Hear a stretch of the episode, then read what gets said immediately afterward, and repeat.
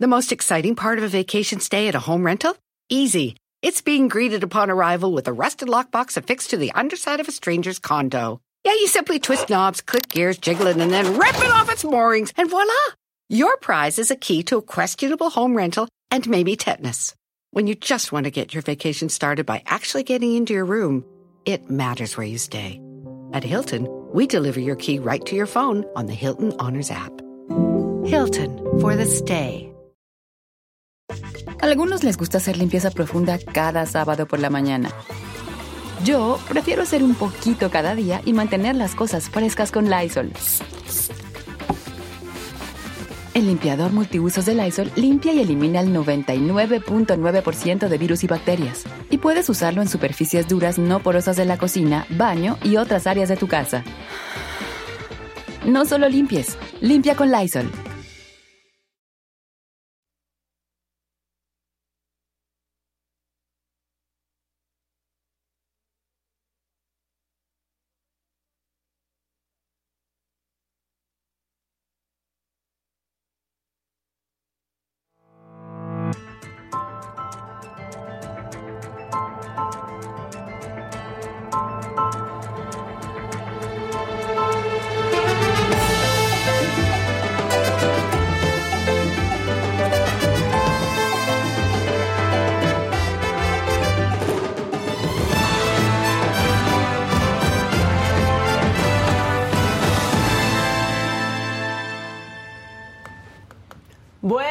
Oigan, ya es 22 de diciembre, ¿cómo van a estar hoy? ¿Alivianados, enojados? ¿Tú cómo estás hoy, Fausto Ponce? Me lo dijo Bien, Adela. bien, bien, bien, alivianado, ya esperando el 24, fíjense. Ya ¿Sí? para comer con todo.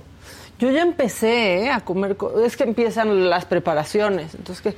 ¿cómo va a quedar ese lomito? A ver, lo voy a probar. ¿Ayudas en tu casa? ¿En la casa de tus papás? o La verdad no, pero, pero porque... A Qatar sí, pero porque mi mamá es muy intensa, entonces no quiere que nadie se meta a la cocina, como que tiene, a- tiene todo organizado y tiene a su gente No, no, no, profesional no, no, que es no, de, no. no, no, no, no, esto lo hacemos nosotros, no sé qué. Entonces nada más nos va pasando este y vamos probando, pero es una zona, la cocina, digamos que es territorio federal, ¿no? O sea, mi mamá lo, así, dice, aquí solo entran tal, tal, tal, tal, y yo, y ustedes allá afuera. Ahí se ven todos. Sí, sí, sí. Dicen que ya nadie se enferme. Uy, pues hay un chorro de COVID. Y de- un chorro. Y de ¿eh? todo. Ayer nos explicó Y el yo hasta doctor. traigo aquí un cubrebocas. Y, y el doctor también nos explicó ayer, ¿te acuerdas?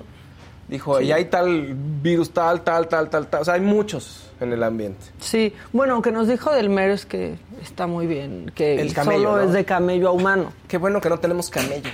Exacto, que se te cayó, te estás desarmando. Sí, una Fausto? pluma. Bueno, la gente que ya está, este, que ya está presente, que van, ¿cómo van a cómo van a andar hoy? ¿Como ayer o bien? O sea, yo, yo les pregunto, ¿ya, ya los embargó el espíritu navideño y van a andar buena onda o qué onda? Ay, nos va a pasar al rato que se van a poner mala onda y luego buena onda y luego nos van a mal Sí, odiar. luego y van a decir, ¿qué pasó? ¿Por qué? Porque ahora me están cayendo bien y luego, ¿por qué me están cayendo mal? ¿No? Este, ¿No? A nuestra jefa Gabriela Sepúlveda, buen día. Esperemos que estés muy feliz hoy, que tengas un gran día, este, que no empieces con la insultadera porque ya no estás en edad, ya te ves. Ojalá.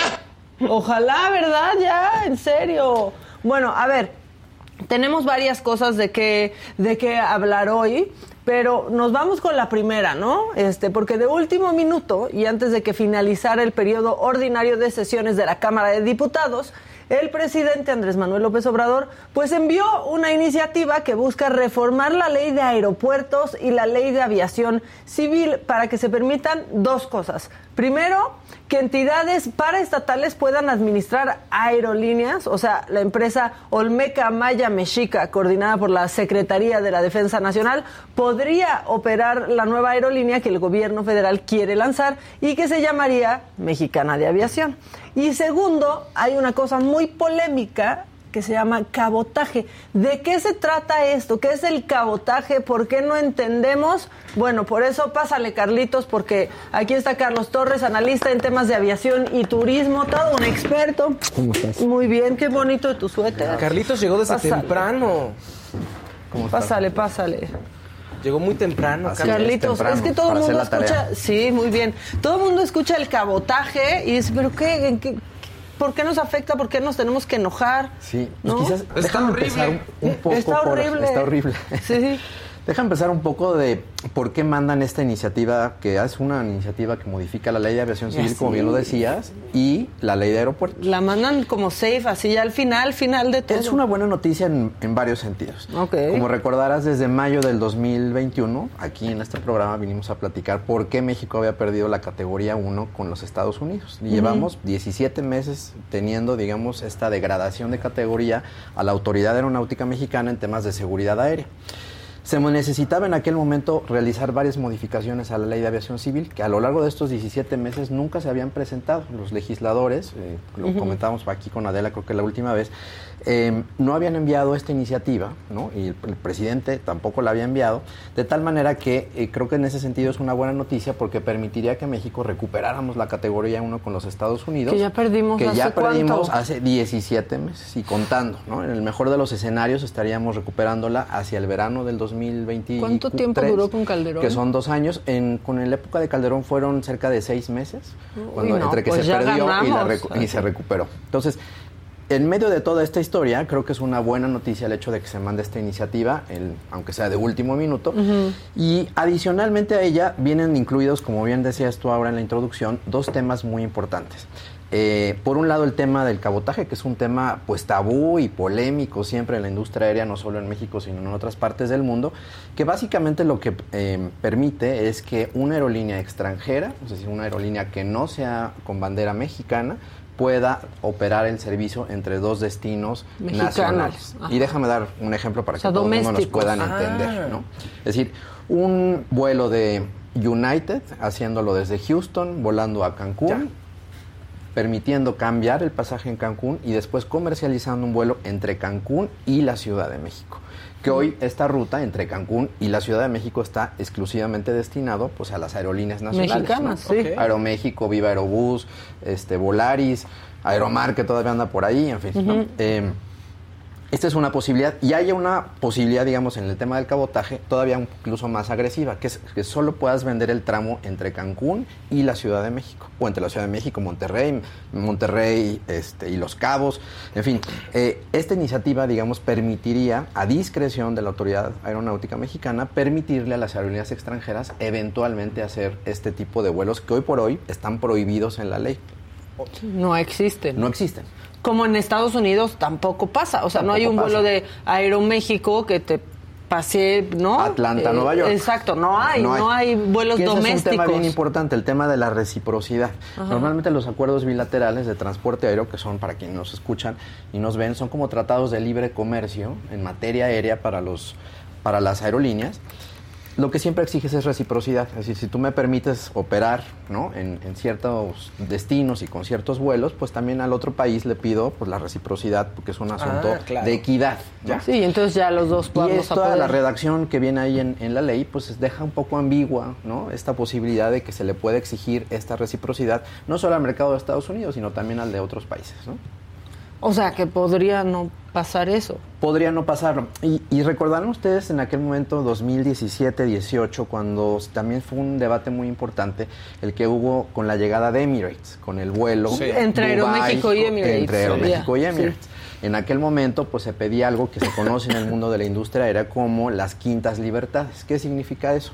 Que una aerolínea, en este caso eh, Emirates, hiciera el vuelo como él lo sigue haciendo, Dubai, Barcelona. Barcelona, en Barcelona cambiar y bajar pasaje y después comercializar el, el trayecto entre Barcelona y la Ciudad de México. Y lo hacía también saliendo de aquí, ¿no? Y lo hacía también Ajá. saliendo de aquí. Entonces, ese era un asunto de reciprocidad, fue un asunto que se discutió muchísimo, al final se aprobó eh, por parte de la autoridad aeronáutica, Emirates eh, entró en ese destino, en aquel momento Aeroméxico operaba el vuelo entre Ciudad de México y Barcelona, eh, y de tal manera que aquí es lo que, en este ejemplo que estamos poniendo, que es un ejemplo real, eh, estás teniendo una aerolínea que no es ni de México ni de España dando el servicio entre dos destinos que, pues, digamos, tienen esa reciprocidad. Eso se le conocen como quintas libertades y eso ya existe en la ley, se, se autorizó e incluso en el 2016 se modificó también el bilateral aéreo entre México y Estados Unidos y eso también permitió que eh, pues algunas rutas pudieran operarse, eh, dando un ejemplo de nuevo, entre Nueva York, el aeropuerto de Toluca y de Toluca seguir a Panamá.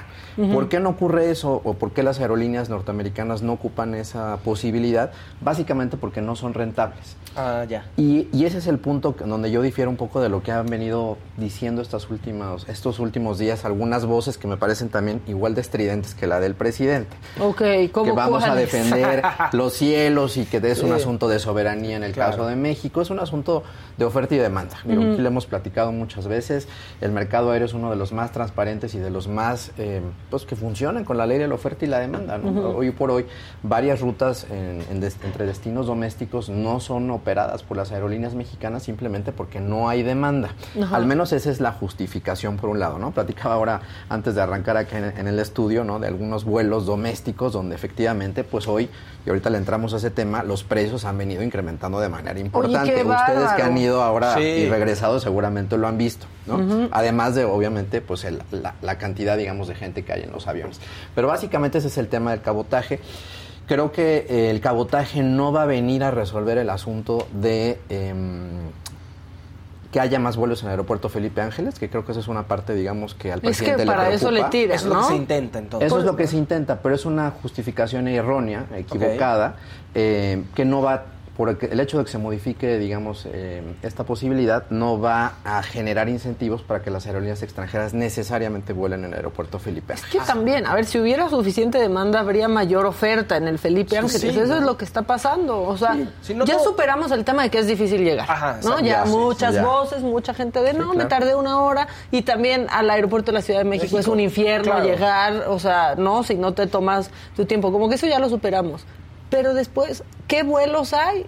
No pueden haber internacionales. no pueden haber internacionales, pero las aerolíneas norteamericanas que no tienen esta restricción por la degradación de categoría sí podrían poner vuelos en el aeropuerto Felipe Ángeles y no lo han hecho. ¿no? Han manifestado su interés en varias ocasiones, pero no hay mercado suficiente todavía para poderlo generar. Y creo que ese es parte en el fondo del problema. Tiene que ver un poco la zona, es decir, si en la zona la gente que vive alrededor, mucho más cerca de allá del aeropuerto que de aquí, o sea, si ellos este, tuvieran o quisieran, podrían estar ahí volando todo el tiempo. O sea, es una cuestión de demanda de la zona local o la gente prefiere venir aquí al aeropuerto de la Ciudad de México nada más por costumbre. Pues una parte de Fausto es por costumbre y la otra tiene que ver con la conectividad, ¿no? O sea, la, la gente, pues volamos en muchas ocasiones, eh, no entre, de- entre punto y punto, entre una ciudad y la otra. Sino Hay- más, sino de más, ¿no? sí. Entonces la gente en general, pues conectamos, entonces hay un gran porcentaje dentro de los números, Claro. del volumen de pasajeros, que si tú no tienes la conectividad suficiente en el caso del aeropuerto Felipe Ángeles, pues vas a seguir prefiriendo venir a la Ciudad de México. ¿no? Quedas aislado, ¿no? Y Eh, quedas aislado, ¿no? Claro. Digo, y no se diga, digamos, el traslado de equipaje y todo lo demás, ¿no? Que hemos platicado aquí. El aeropuerto internacional de Hidalgo. Exactamente. No, eso está pasando con el AIFA, porque ya pasamos el, es que no hay Starbucks, ya- todas esas tonterías ya están superadas, pero no hay vuelos y tampoco está siendo rentable para las aerolíneas, que por darle gusto al presidente dijeron, ya, vamos a sacar un vuelo a Mérida, vamos a sacar un vuelo a Guadalajara, Villahermosa. a Villahermosa, Tabasco, Claro, ¿no? Qué coincidencia. tampoco lo usa, Que ni ¿no? el presidente ha volado por ahí. El presidente no ha volado en el aeropuerto Felipe Ángeles. No, no, creo que solo fue a la inauguración. Eso estuvo en la inauguración.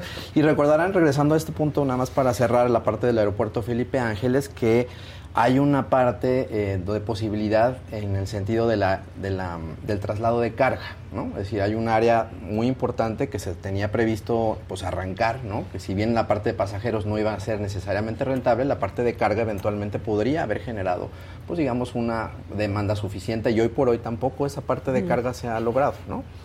Entonces, creo que el tema, arrancando y cerrando un poco el tema del cabotaje, no va a venir a resolver el problema del Felipe Ángeles. Sí abre la posibilidad, digamos, a que las aerolíneas extranjeras eventualmente pudieran operar estos vuelos eh, entre ciudades de México. Eso ha generado muchísima polémica entre las aerolíneas, por supuesto, nacionales y, por supuesto, también entre los empleados y los colaboradores, pilotos, sobrecargos, personal de tierra, ¿no? Porque la, un poco la, lo que ellos sostienen es que esta apertura generaría pues una gran pérdida de empleo eventualmente y en el largo plazo.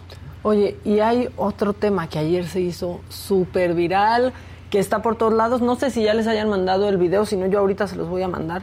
Una situación en el aeropuerto de Cancún, Carlitos, en donde un, un turista español pues narra ahí algo horrible que los mete en un cuarto de cuatro por cuatro, este, a, él y a otros tantos turistas españoles por horas, sin baño, sin agua, sin nada. Dice que había una mujer embarazada también que ya estaba mal, niños chiquitos y los regresan a, a España, aún trayendo todos los papeles para entrar a este país, porque no les dan cuatro mil dólares a las autoridades. Sí, la verdad es que se han venido dando distintos casos a lo largo del año, incluso de, de no solo de nacionalidad española, sino también, sobre todo, también sudamericana donde las autoridades de migración y aduanas pues han metido una serie de restricciones muchas veces a discreción y particularmente en el aeropuerto de Cancún, que qué bueno que lo dices. El aeropuerto de Cancún hoy por hoy es el aeropuerto que recibe mayor cantidad de pasajeros internacionales y de vuelos internacionales. Sí. Eh, prácticamente el doble de los vuelos. eh, Está mejor que el AIFA, por cierto. eh, porque tiene cuatro terminales, Sí. ¿no? Este, digamos, tiene una serie, digamos, de ventajas. Eh, pero las autoridades han, han, digamos, incrementado, digamos, la, el nivel de requerimientos y en algunos de los casos, pues sí se han presentado estos eventos, pues que en muchos eh, de los sucesos, pues han sido incluso, pues, eh, degradantes, digamos, para los turistas y han dado una muy mala imagen para el país, ¿no? Eso es, eso es un hecho. Y aparte ayer también se juntó, además de este caso que se hizo viral, eh, seguramente ustedes lo vieron con el tema de la carretera, de toda la gente que Sí, no podía llegar porque está Sí. un caos la modificación del el bulevarado eh, Luis Donaldo Colosio, que es el único que te llega y te Sí. lleva al aeropuerto de Cancún, que se está modificando, pero pues, los- las obras pues se han venido retrasando a lo largo de todo el año y eso pues ayer impidió que incluso tripulaciones y pasajeros llegaran a los vuelos y tuvieron las aerolíneas mexicanas que hacer distintas eh, políticas de protección para poder pues, reintegrar a los Y pasajeros qué bueno a que lo sus vuelos hicieron, en ¿eh? esta Por- época. porque Claro. a veces te dejan chiflando en la loma, Ah, como sí. dice decía mi abuelita, ¿no? Sí. No, pues no Sí. llegó, pues ni modo, no tomó su tiempo. No, uy, claro. ¿No? Sí. O sea, cuando, la verdad, cuando necesitan algo las aerolíneas, hacen todo para que caigamos. ¿Y quién da su lugar y les damos tres boletos para que no sé qué y la noche de hotel? O Claro, sea, claro. no, nunca están ahí como para el usuario, pareciera. Y, y el otro tema que ahora, regresando un poco a lo de la iniciativa, pues es la creación de la aerolínea mexicana. Maya. Mexica, ¿qué? Sí, Olmeca Maya, Mexica. Exacto. A ver si nos pueden ayudar ahí, porque yo la verdad tampoco recuerdo cuál Bueno, es la pero combinación. espérate, antes, antes, Sí. vemos el video de este eh, turista español. Sí, claro. Porque es que sí lo narra que da pavor. eh. Porque hemos llegado en Cancún y las autoridades de ahí, en el control de pasaporte, nos dijeron que no podemos pasar. Sin motivo alguno, ¿eh? No nos dieron ningún motivo ni nada, no podemos pasar y ya está. Eh, éramos como 28 personas que nos encerraron en una habitación durante dos horas, una habitación de 4 metros cuadrados, donde no había ni baño, no hemos podido ir al baño, no hemos podido beber agua, había niños ahí mm, llorando, una mujer embarazada que estaba muy mal, estaba llorando y todo. Pues estuvimos ahí encerrados durante dos horas hasta que finalmente nos dieron un vuelo de vuelta a Madrid, donde nos acompañó la policía como si fuéramos, no sé, mm, criminales o algo, para que al final nos digan que tendríamos que haber pagado. Yo hablé con un policía de ahí, que luego os voy a publicar una foto de él, y le dije, ¿qué tendríamos que pagar si tenemos todo pagado? Teníamos actividades, hotel, todo, todo pagado en Cancún. Y me dijo, me dijo el policía, no, es que si pagas 4.000 euros, 4.000 dólares dijo, no euros, os dejamos pasar, pero de persona. De persona, todos que estábamos ahí, nos dijo 4.000 dólares de persona y podéis pasar. Y yo dije, vale, pero ¿para qué es? ¿Para qué pago esto? Me dijeron que no. No hay un motivo, no hay ningún motivo, sino que hay que pagar, si no, no entramos. Le dije, pero no tengo este dinero, he venido con mi dinero de vacaciones, tengo todo pagado, tengo poco dinero para gastarme ahí en cosas, pero no tengo ese dinero. Y nos dijeron que entonces no podemos pasar. Les pedí, entonces les dije, vale, y si pagamos el dinero nos dais un ticket, algo. Nos dijeron que no, que el dinero se queda ahí y que es solamente una taxa que tenemos que pagar a la policía de ahí para que nos dejen pasar en Cancún. Ya sabéis cómo se llama eso, no quiero decir el nombre porque me van a bloquear el Instagram, pero Pues ahí está, o sea, porque lo que decía, eh, decías, Carlitos, o sea, no es como que tienes que comprobar que tienes el dinero para regresar a tu país, ¿no? O sea, no está en esa situación. No, y, y más, eh, digamos, eh, pues diga, la nacionalidad de muchos de estos turistas, ¿no? Que en el caso de Cancún, pues recibe una gran cantidad de turistas, sobre todo de Europa, eh, pues no son precisamente pues turistas que se van a quedar en México cuyos recursos pues no pueden Sí. ser comprobables, ¿no? Por parte de las autoridades y que eventualmente pues tuviéramos un problema migratorio, ¿no? Claro, las autoridades saben además que de, dónde- de qué país o de dónde vienen las personas que se quieren quedar o que se van a quedar, ¿no? En, en proporción. Sí, no hay ese riesgo, ¿no? Sí. Con un vuelo que viene de España, esa es la, la realidad. No han dicho nada las No, autoridades con y- esto, ¿eh? Y, y- está grave. Sí, ya está grave y, y yo creo que eso es algo que tanto la autoridad migratoria como también eventualmente la, la autoridad del aeropuerto eh, pues tendrían que salir a decir algo para garantizar condiciones para que los visitantes puedan seguir viniendo a nuestro país y que esto no sea, pues con- como lo veíamos ahora, pues una limitante eh, que pues ahora también viniera a afectarle de manera negativa a, A la Cancún. recuperación del turismo y particularmente a Cancún. ¿no? Sí, a un destino como, bueno, el destino al que El destino, vienen, el ¿no? destino. Al que vienen lo, todos lo los comentamos hace- aquí en esta mesa, recordarás que hablábamos de estos eh, centros de conexión ante la falta, digamos, de conectividad en el aeropuerto de la Ciudad de México. Y Cancún era y uno de Cancún ellos, es sí. uno de ellos, ¿no? Hoy Cancún opera cerca de 22, seguramente este año llegará a 25 millones de pasajeros en el año, ¿no? Que es un poco para tener la proporción, la capacidad para la que está diseñada la IFA, por cierto. ¿no? Pero en el caso de Cancún, pues son cerca de 25 millones de, de usuarios, la mayoría internacionales, y están creciendo otros eh, hubs, como por llamarle de alguna manera, Guadalajara. que son Guadalajara y Monterrey. ¿no? Guadalajara, qué bonito, ¿no? El aeropuerto. Pues es que está como recién remodelado, Sí. pero aparte ya tiene vuelos transatlánticos, o sea, bastantes, Sí. ¿no? Y es el mismo caso de Monterrey. De hecho, eh, el Grupo Aeroportuario de, de Monterrey anunció hace poco una inversión muy importante de aeropuertos internacionales, eh, que lo que van a provocar pues es mayor inversión y, y expander ¿no? el, el aeropuerto, en este caso de Monterrey, teniendo esta conectividad y esta cercanía que tiene con los Estados Unidos. La verdad es que Monterrey es un, un punto este, geográficamente estratégico para las aerolíneas estadounidenses y mexicanas para poder volar en el mercado entre México claro. y Estados Unidos. Ahora, que más pro, más pro se ve el de Cancún Sí, Sí. que esos tres. Sí, sin duda. Pues Tiene ¿No? doble pista, Sí. ahí sí la doble pista es paralela. este, hablamos de cuatro terminales, ¿no? Claro. Y las instalaciones, la verdad es que el, el grupo aeroportuario le ha venido invirtiendo de una manera muy importante a este destino, ¿no? Oye, a ver, y otra cosa.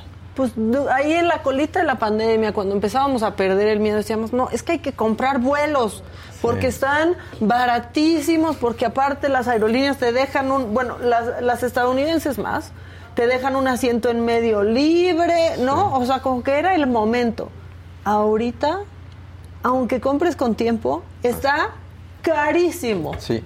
Revisaba ahora las cifras y traigo aquí mi acordeón, eh, que la, para la primera quincena de diciembre, buena parte, digamos, de lo que impulsó la inflación fueron los servicios eh, aéreos y los turísticos. 19% en el caso de los aéreos y 13% en el caso de los turísticos, ¿no? Es decir, está rebasando incluso pues, el- el- la inflación anual. Sí, los hoteles. Y los hoteles. Lo que sí es un hecho es que también, eh, y ahora lo comentábamos, muchas de las aerolíneas pues, es- y los mm, productos también turísticos están tratando de recuperar.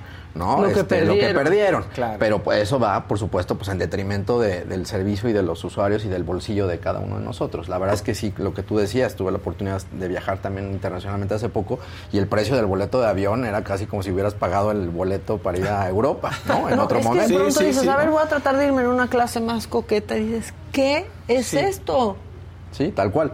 Y creo que eso atiende un poco a esta inquietud, regresando quizás un poco a la- al planteamiento presidencial, de la preocupación que hay respecto, eh, pues, de que los, tengamos servicios aéreos, pues, mucho más accesibles, Claro. ¿no? Para todos, aunque insisto, las soluciones que se le están proponiendo al presidente, pues, no son necesariamente las correctas, ¿no? Tiene que haber un ejercicio de mayor Como la competencia. Olmeca Maya Mexica. Eh, esa es otra de las alternativas, ¿no? Y, y quizás déjame ahondar un poco en ese asunto, ¿no? Este, más allá del debate de si recuperamos o no la marca mexicana de aviación, se le paga o no correctamente a los empleados, eh, que pues en realidad en el fondo fueron dueños de la marca mexicana de aviación, creo que hoy por hoy eh, lo que también está en debate, pues, es que la ley o la- el marco legislativo actual no permite que una sola entidad o un aeropuerto tenga un, su propia aerolínea, porque eso llevaría una ventaja respecto Claro. del resto de las aerolíneas. Aquí con la creación de esta compañía de, de manejo gubernamental, pues sería propietaria del aeropuerto Felipe Ángeles y propietaria también de una aerolínea, lo Ah, cual le da claro, claro. Pues, o, o genera desventajas respecto de las aerolíneas Qué domésticas. cosa tan ¿no? Y déjame. No, ¿a poco no? Pues sí, es, es Un una, es una cosa pues muy nacionalista y que la verdad poco se ha visto en los casos internacionales que eventualmente hayan tenido éxito. Todas las aerolíneas eh, internacionales, las grandes, las que conocemos, Iberia, Air France, British, Avianca, ¿no? las propias aerolíneas mexicanas, en algún momento fueron propiedad del gobierno. Pero como bien lo dices, estamos hablando de hace 30, 40 Hace o 50 muchos años. años. ¿no? Claro. En algunos casos, varias de las aerolíneas, incluso después de la pandemia, y ahora recuerdo simplemente Lufthansa y Air France, eventualmente fueron rescatadas por el gobierno y Pero tienen una, una participación, participación, ¿no? pero Sí. es pequeña. Aquí estamos hablando de que esta es una, el 100% del Operada capital por- y sí. operada Claro. aparte por, por la gente del gobierno. ¿Qué, qué, qué puede suceder en, en un poco hacia adelante? Pues que se generen estas desventajas y, y lo que yo he sostenido es que pues mientras sea un negocio privado, pues si tú pierdes o ganas, pues es muy del- de los inversionistas, ¿no? Sí, claro. Pero aquí si la empresa va a perder y hay que meterle 100 millones de dólares para el arranque, solo para el arranque, va a salir del presupuesto de egresos de la federación de todos los Que mexicanos. es de todo nuestro dinero. Y para que como una la refinería, como la como el Tren refinería. Maya, como el AIFA. Y normalmente una aerolínea, para que llegues a un punto de rentabilidad, cuando la arrancas, que pues no es menor cosa, pues tardas entre 3 y 4 años en llegar al punto de equilibrio. ¿Qué significa eso? Que durante esos 3 o 4 años le va a costar o nos va a costar a los mexicanos Claro. ponerle de- del presupuesto de egresos como aparte, pues si tuviéramos este pues abundancia respecto de los recursos fiscales que se están generando cada año. Creo que ese es el punto, y más allá, insisto, de O la como si polémica hubieran del salido, nombre. ¿no? Todas las obras Sí, grandes de este gobierno. Además, ¿no? O sea, supongo que tres o cuatro años si tiene cierto ritmo, ¿no? Por ejemplo, si el Felipe Ángeles tuviera cierta cantidad de vuelos, dices, oye, estamos, estamos en ritmo, en tres o cuatro años llegamos, pero como están, pues se ve difícil, ¿no? Que el Claro. Felipe Ángeles, que también costó más de lo que dijeron que iba a costar. Sí, claro. O el Tren Maya, que se va a inaugurar en un año y que casi todo el presupuesto de turismo se ha ido. En el Tren Maya, por En el ejemplo. Tren Maya. Hoy la Secretaría de Turismo prácticamente desde que arrancó la administración, Sí. el recurso, aunque está etiquetado eh, en turismo, está destinado tanto el de Secretaría de Turismo como el de Fonatur a la construcción del Tren Maya. ¿no? En donde no han querido escuchar a nadie, Sí. donde los estudios se los han pasado por donde han querido. Bueno, aquí en este espacio ¿no? lo, lo que hemos se ha venido reportando, ese reportaje que se hizo muy interesante aquí, la verdad uno de los más este, profundos en de materia, los que más digamos, hizo enojar al y de los que más también ¿no? hicieron enojar a los constructores del, del Tren Maya, ¿no? Pero digamos, en un tema, fuera de lo político, en un tema de rentabilidad, ¿suelen ser las empresas del gobierno algo no muy rentable? En general no son rentables y siempre terminan siendo devueltas o vendidas en algún porcentaje pues a manos privadas que tienen la experiencia justamente para, para poderlas operar. Y eso me lleva quizás un poco a regresar al aeropuerto al Felipe Ángeles, porque aquí hemos insistido que uno de los grandes errores que se tiene, una de las grandes trabas que, sigue enfrentando, pues es la parte de la comercialización, ¿no? Cuando tú construyes e inauguras un aeropuerto, la verdad vas con tu carpeta por el mundo aportándole y eh, ofreciéndola a distintas aerolíneas y a distintos destinos internacionales para volverlo atractivo. Claro. En este caso, pues la construcción se logró en un tiempo récord y eso nadie se le discute a la Secretaría de la Defensa, pero no se hizo este trabajo, digamos, comercial de manera Sí, paralela. y se inauguró sin agua y así, pero Y se inauguró pues, se con muchas deficiencias, ¿no? Sí, a ver, y tampoco se ve mal el aeropuerto, ¿no? Ya, o sea, por eso ya superamos eso. Sí, eso Ya está su- superado. Eso está superado, está superada la lejanía. No hay vuelos, o sea, hoy a dónde vuela? Guadalajara, creo que con Viva Aerobús, Monterrey, Monterrey, Los Cabos, a Puerto Escondido, a Mérida, Cancún, eh, y me debe faltar por ahí algún otro destino, un par más. y Pero, Venezuela, ¿no? No bueno, tenía su, internacionales su a- vuelo a- quincenal. su vuelo quincenal Ajá. y aparte luego el A vuelo Panamá de Cuba puede ser. también se puso. Sí. Pero, Pero son todos, Y ¿no? van vacíos. Y luego Sí. con retrasos. O sea, van vacíos y con retrasos. Y después de último momento te mandan al Aeropuerto Internacional de la Ciudad de México porque ese vuelo no va a salir porque no se llenó. Claro. Híjole. Eso es lo que está pasando. Entonces, pues si hoy estamos viendo esta parte con el caso del aeropuerto, eh, pues veríamos una historia muy similar, ¿no? En el caso de que se logre eh, aprobar finalmente, pues esta eh, pues, aerolínea mexicana o mexicana del bienestar, o como se le vaya a llamar, en el lapso de los siguientes dos años. ¿no? no es una alternativa, sin lugar a dudas, para disminuir precios y si se disminuyen los precios y son muy económicos, va a ser a costa y a cuenta pues, del erario público y de los impuestos de todos los mexicanos. Y es muy fuerte, ¿no? O sea, aquí en esta administración ya ha dado miedo hasta subirse al metro y ahora nos vamos a subir un avión operado por el gobierno. Bueno, y, en medio de eso está esa discusión de qué se va a hacer con el avión presidencial, ¿no? ¿Qué ha costado más? Sí. ha costado más tenerlo ahí varado, ¿no? ¿no? O sea, ha costado los vuelos del, del presidente y, mantener el, avión. Sí, que no se ha logrado, pues, no se ha logrado vender, nadie lo quiere rifar, nadie lo quiere ganar cuesta muchísimo este, el tema de la reconfiguración dentro del, avión. El avión está, un avión de estas características está preparado para llevar a cerca de 200 o 220 y este está adaptado para 80. Entonces tienes que hacer una inversión, la verdad, muy alta.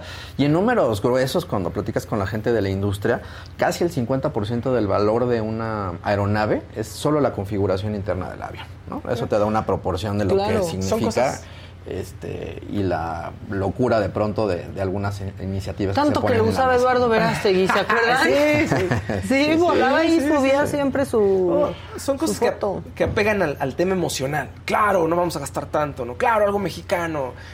Y al final no es práctico, no es rentable, es inviable, ¿no? Por muchas razones. Y creo que en este caso, particularmente de la aerolínea, eh, propiedad del Estado, pues al final va a terminar costándonos a nosotros, no va, no se le ve una viabilidad. Y hoy por hoy las tres grandes aerolíneas mexicanas, pues están saliendo de la o se están recuperando después de este periodo del COVID, y creo que más bien habría que apostarle, pues a, que haya a ellas y a que haya mejores condiciones, a que las tarifas de uso de aeropuertos sean más competitivas, justas y a que tengamos infraestructura aeroportuaria mucho más eficiente que la que tenemos actualmente. Oye, la tarifa del uso del aeropuerto es un robo cuando vemos el aeropuerto. Sí. sí. Pues, ¿qué nos están cobrando? ¿Por qué? Y, es una trampota, o sea, se te rompe el corazón, perdón, pero ahí estás sacando tu vuelo y dices, ah, perfecto. Y luego el TUA te la dejan creer que dices que, o sea, me tendría que costar tres mil pesos menos el vuelo para no sentirlo tanto. Y eso tampoco va a pasar. No, y tiene que ser proporcional, ¿no? Yo creo que algún asunto de competitividad que las aerolíneas a nivel internacional siempre han solicitado es que todos estos servicios aeroportuarios pues sean eh, pues económicos y que no tengan un impacto en el precio del boleto de avión, porque eso pues definitivamente te puede modificar las opciones y las alternativas para volar a distintos destinos, ¿no? Eh, hoy por hoy, eh, digo, seguramente estarán pensando quienes nos ven y nos escuchan en lo que se paga en la tarifa en el TUA del aeropuerto de la Ciudad de México y el servicio que recibimos, ya sea en la Terminal 1 o en la Terminal 2, ¿no? Sí. Eh, pero recordemos también, y no es por insistir y no es por otro tema, de que parte de ese TUA está financiando los bonos que de la cancelación, de la cancelación de Texcoco. Entonces, todo tiene una explicación, como decía Fausto, todo al final termina costando. Claro. Aunque en el discurso digan que pues nos salió más barato. Pues nos lo están ensartando a nosotros. Y, que, no costó nada, ¿no? al final todo lo pagamos nosotros, ¿no? O sea. sí, ya sea de dinero que sale directo del erario, ¿no? Que es la recaudación. Los o nos lo van cobrando a través de otras cosas. Y mientras todo esto pasa, ni para cuándo nuestra categoría aérea. Pues se tiene previsto que sea para el verano del 2023, en el mejor de los escenarios. Creo que sí es una buena noticia, como comentaba yo el arranque de, esta participación, de que se haya mandado la modificación a la ley de aviación civil para poder alinearnos con los requerimientos en materia de seguridad aérea internacional y creo que falta nada más un punto importante, que son los recursos presupuestales, a propósito. ¿no? O sea, hay, tres cosas que se tenían básicamente que resolver. ¿no? Uno, eh, atender las observaciones que en materia técnica y aeronáutica se habían hecho. Dos, esta modificación a la ley de aviación civil. Y tres, la parte del presupuesto, ¿no? que sigue siendo pues todavía muy corta respecto de la cantidad que debería de destinarse para poder dar un servicio porque recordemos aquí que la, lo que hace la autoridad aeronáutica, eh, y por ahí escuché un comentario esta semana, no solo revisa la aviación comercial, revisa todas las aeronaves que hay en, eh, que tienen matrícula en México. Entonces sí es una labor, digamos, importante y que no es exclusiva de las 300 y tantas aeronaves que tiene hoy la aviación mexicana. Pues sí, vamos a estar pendientes de eso. No sé si sepas, pero ¿Se supo algo eh, del helicóptero que se robaron en la Ciudad de México? Lo olvidamos, pasó este año. Lo olvidamos, la verdad es que ahora que lo recuerdas. No. Eh, la seguridad dentro del propio aeropuerto. Fue dentro ¿no? del aeropuerto, Un o sea, helicóptero, o un sea. helicóptero. ¿Cómo te lo robas? O sea, ¿cómo te lo robas y cómo lo escondes para que no se sepa nada? Había algo muy raro, ¿no? También habían reportado Sí. la desaparición del dueño del helicóptero del antes. helicóptero, sí, que se había sido un tema de pago de un secuestro, en fin, ¿no? Este, Sí, muy eso raro. junto con algunas otras medidas que aquí también es- eh, este, platicamos en, en algún momento, pues de la pérdida de equipaje, ¿no? De la seguridad que tenía que tener el, Bueno, los el- videos y los videos que sacó. Ciro hace, pues no sé, un par de semanas o tres, en donde está la gente del filtro saqueando las maletas. Y luego en redes sociales cada vez más ves cómo les abrieron las, Sí, las maletas, maletas. ¿no? Antes de salir a la, a la banda. Entonces tenemos, o sea, ni pagando por el servicio, ni pagando los impuestos que se necesitan, estamos asegurados de que todo va a salir bien. Y ahí hay una laguna, creo que lo dices, Maca, hay una, siempre ha habido una laguna entre de quién es el responsable de tu equipaje cuando tú lo entregas. Sí, si es la aerolínea. Claro. o el aeropuerto Sí. o un servicio subarrendado por el aeropuerto o por la aerolínea. Y en medio de este juego, pues ocurren las la cosas bolita, que hemos claro. visto en, en- en- en las redes sociales y en la televisión, donde flagrantemente se abren los equipajes y, y- y no aparecen, ¿no? Entonces, y aquí yo vuelvo a insistir que mientras es ese tema de seguridad o es el tema de saturación del aeropuerto, la verdad, un gran consejo que hemos dado aquí en este espacio es viajar siempre con tu equipaje en mano. Para Sí, que pues no vaya a aparecer en otro lado, porque es lo único que te garantiza la oportunidad de llegar y que no vaya a ocurrirle nada a tus, a tus Claro. cosas, a Pues, tu, a tu pues sí, porque no hay a quien reclamarle. O sea, se van pasando la bolita entre absolutamente todos y tienes que recurrir a gastar más. Si tienes las posibilidades, no sé, con American Express o con alguna tarjeta que te pueden asegurar tu Claro. equipaje. Y también es un trámite engorroso. Es un trámite, porque tienes que ir a tampoco te lo- Profeco, Sí, o ¿no? sea, este, y eventualmente te puede dar una aerolínea un cupón, ¿no? Ah, este, eso muchas veces se queja la gente. Claro, Oye, porque yo te doy un cupón cosas. para volverlo a, re- para que vuelvas a volar conmigo, Sí. ¿no? Entonces, ¿Por? sí, la verdad es que digo, y acabas dando las gracias. O sea, es que es inaudito. tal cual, ¿no? No, es mucho. Desgaste el que tienes que hacer para lograr, pues, eventualmente ganarle a la aerolínea, pues, este, Por suerte ya por viene suerte. Mexicana de Aviación. Esperemos que eso no Imagínense suceda eso. en Mexicana de Aviación. Vamos a ver, o sea, ¿podría echarse a andar este año, Mexica, este 2023? Están los tiempos muy apretados, Ajá. pero digo, con recursos, pues eventualmente todo se puede. O para el cierre de la presidencia. Pues yo creo que será más para el cierre de la presidencia y si avanzan en esta iniciativa, pues veremos ah, seguramente, aunque sea simbólicamente, algunos aeronaves saliendo del aeropuerto Felipe Ángeles y recuperando quizás en alguno de los casos la marca mexicana de aviación, recuperando algunos de los eh, trabajadores que estuvieron pilotos, sobrecargos, personal de que, tierra ¿no? y tendrían que, Ellos ser los aunque primeros. eventualmente pues también vimos el desalojo este en la te recordarás en la, en la terminal En la 1 Terminal ¿no? uno, claro. sí. este que pues no necesariamente fue Que, no- que decían eh, quién sabe quién lo hizo, ¿no? Y también se, se pasaban la bolita. Pero ahora, también eso de recuperar a los empleados de Mexicana, pues hace cuánto, o sea, ¿a cuántos pueden recuperar también? No, y, y- y algo ¿Hace bien, cuánto y dejó algo de bien importante, Mexicana? pues en, en la industria aérea como en muchas otras que son tan especializadas, pues requieres de entrenamientos y de, y de certificaciones. Todo el tiempo. Todo el tiempo, Sí. todo el tiempo. Entonces este personal, pues que en muchos de los casos fue absorbido por las otras aerolíneas, pues eventualmente tendría la alternativa de regresar a Mexicana de Aviación, aunque pues definitivamente creo que se ve muy lejano que esa, esa posibilidad, ¿no?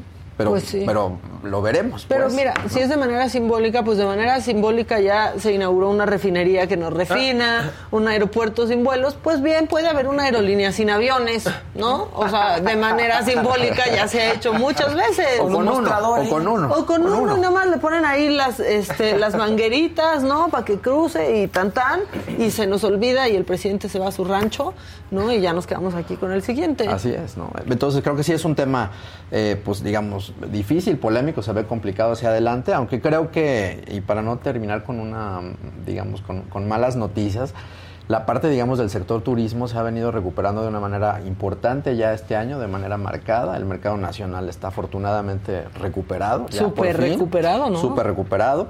El 2023 ya cerrará, digamos, la recuperación de la parte internacional. Y hay una buena noticia en, en medio de todo esto. Los, aunque tenemos menos volumen de visitantes internacionales a nuestro país, ¿no?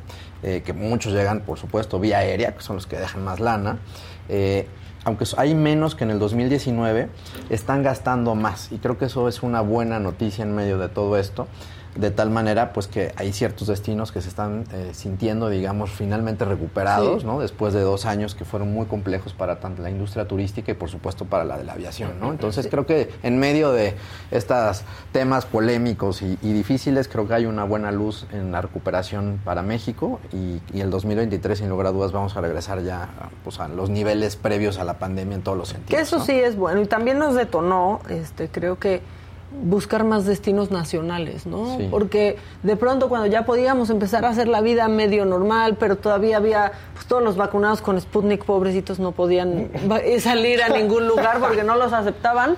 No, pero mucha gente decía, no, es que a ver, tengo que presentar esto y la prueba y tal. Claro ah, pues ¿por qué no vamos a tal? Y sí se detonó mucho el mercado nacional y eso está bien, eso sí se necesitaba. Se necesitaba de alguna manera y digo, fue un paso y un trago muy amargo para llegar a ese punto, pero finalmente se consiguió y también muchos visitantes internacionales pues ah, optaron por otros destinos que no son necesariamente los de sol y playa, ¿no? que todos conocemos, Cancún, Puerto Vallarta, Los Cabos, sino empezaron a experimentar, como bien lo dices Maca, pues algunos otros destinos al interior de México. Y ahí hay un punto interesante que no solo el mercado norteamericano ya se ha recuperado, sino que también recuperamos ya el mercado canadiense, que es bien importante para México. ¿Te acordarás que después de todas estas restricciones que hizo el gobierno incluso eh, canadiense con el tema de la vacunación, y en la parte de Europa, pues ya empiezan a pintar en los primeros números eh, el mercado de Reino Unido, de España, de Francia, Alemania, ¿no? Eh, y, hacia Sudamérica, pues el de Colombia y, Argentina, ¿no? Entonces pues creo que ahí hay una buena noticia. Pues por lo menos una, güey. O sea, ya con una este, cerramos. Que luego me dicen que traigo puras malas noticias, entonces pues sí, pues quiero venir a platicar. También no es tu culpa, no es tu culpa. O sea, pues así están las cosas, pero bueno, hay una, hay una buena entre todo esto. Muchas gracias, Carlitos. No, al contrario, ustedes. El próximo año seguro estaremos platicando de la Olmeca Maya Mexica, este, y de todo lo que va a suceder. Tendría ya que explotar el AIFA, ¿no? Tendría, este 2023 tendría, que llenarse de vuelos, ¿sí, no? Tendrá que ser el año y ojalá, ¿no? Este, que digamos eso en el largo plazo pues genere, digamos, eh, no solo los empleos, sino genere vuelos y genere pasajeros. Y la verdad es que no es por, no queremos aquí en este espacio desear nada malo a la IFA, ojalá que le vaya bien, pues, pues pero, pero pues hay que tener elementos y, e incentivos suficientes para poder llegar hasta ahí. Pues sí, mira, vuelos, porque ahora sí ya lo lograron, ya superamos todo de lo que nos quejábamos, está superado. Sí. Pero pues ahora queremos usarlo. Claro. No, ah, se puede, no, hay, vuelos, o sea, no hay, no hay, ni cómo. Y hacemos votos porque en este 2023 recuperemos la categoría 1, que eso creo que sigue pues siendo el gran freno para las aerolíneas mexicanas que tienen muchos aviones y que necesitan ocuparlos en, destinos de Estados Unidos y creo que eso pues puede ser el mejor deseo para, para las aerolíneas pues mexicanas. Pero ojo, ya se pospuso una vez. Ya o sea, ya se pospuso una vez, no nos la vayan haciendo otra vez y acabemos todo el 2023 sin recuperar la categoría. Y esperemos que esos recursos que se requieren para alinear, digamos, a las autoridades y al personal técnico aeronáutico, pues exista y un llamado, por supuesto, a los legisladores, que no lo hemos dicho ahora, ¿eh? pero tienen mucho que decir, tienen mucho que decir y tienen mucho que aportar en estas modificaciones que se están mandando a la ley y, apoyar a la industria aérea, porque si lo quieren apoyar, pues en realidad tiene que ver con revisión a la ley y, proponer cosas. Que lean lo que aceptan, Escuchaba yo el otro día al presidente de la Comisión de Transporte en la Cámara de Diputados y la verdad, perdón, pero sí lo veía bastante perdido en, el, tema? y la verdad es que la, modificación es un documento, la verdad, muy amplio en el que se tienen que poner las pilas los legisladores para poder, si ese es el caso, defender a la industria aérea mexicana.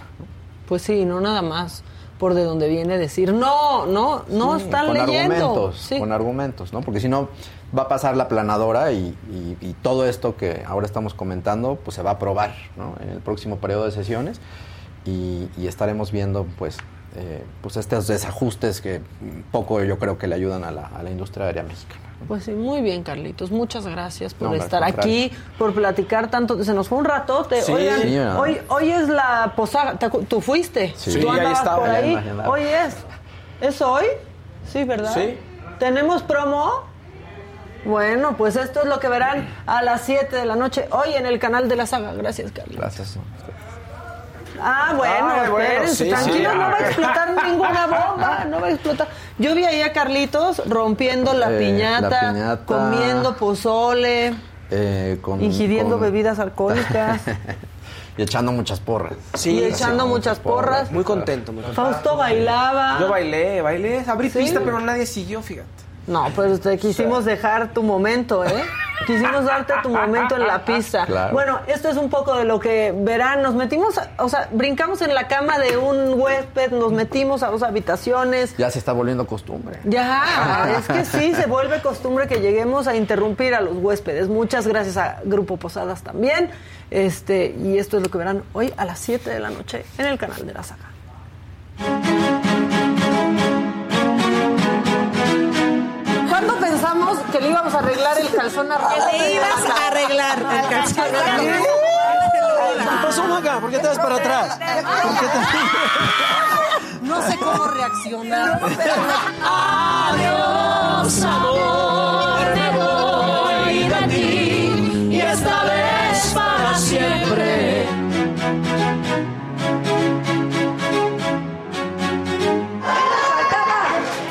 chile. No, el camarón. ¡Ah! El que te arrimo.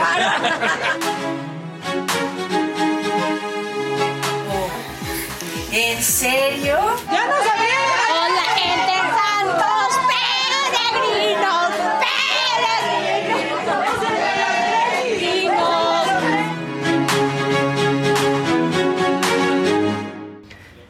Divertidísimo. Es que algunos no nos sabrían. Ah, Pero pues sí. entonces ya festejamos el cumpleaños de una amiga nueva, brincamos en la cama de otro cuate y está bueno, la verdad, a partir de las 7 de la noche. ¿Cuánto va a durar? Porque fue larga, ¿eh?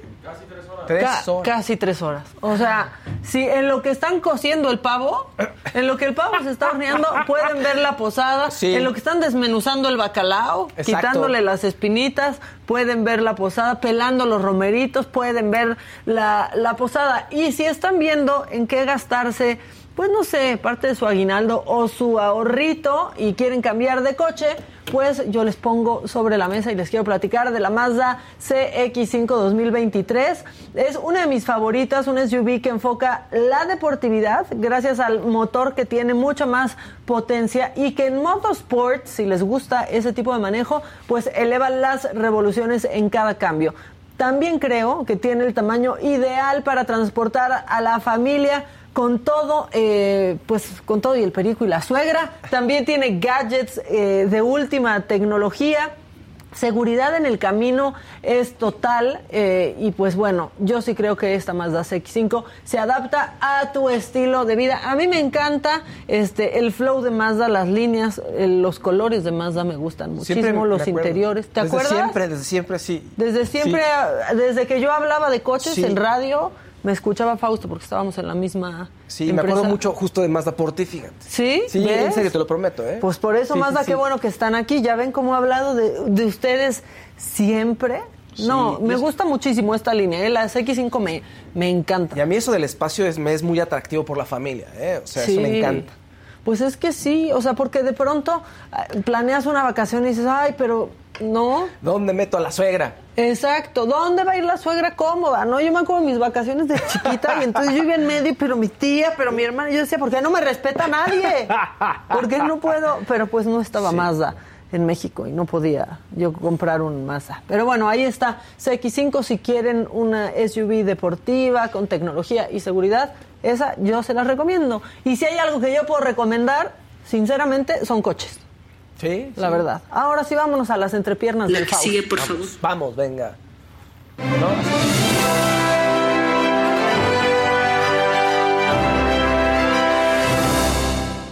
Bella Cat, Bella Cat, estuvo contenta, luego muy triste y luego ya contenta otra vez. Nunca pude escuchar la gatita. Gatita, ya regresó, Gatita ya regresó, ¿Ah, ya sí? está contenta otra vez, por eso esa es la actualización. ¿Qué pasó? Porque de pronto yo la vi llorando y dije, ella es Bella Cat, ¿por qué llora la muchacha? Porque resulta que reclamaron que Gatita era un plagio. O sea, le llegó una notificación de, oye, hay una reclamación de derechos de autor Ok. y vamos a bajar tu canción y la bajaron de todas las plataformas. Hijo. Y ella estaba desencajada y ahí tenemos un videito si quieren ver.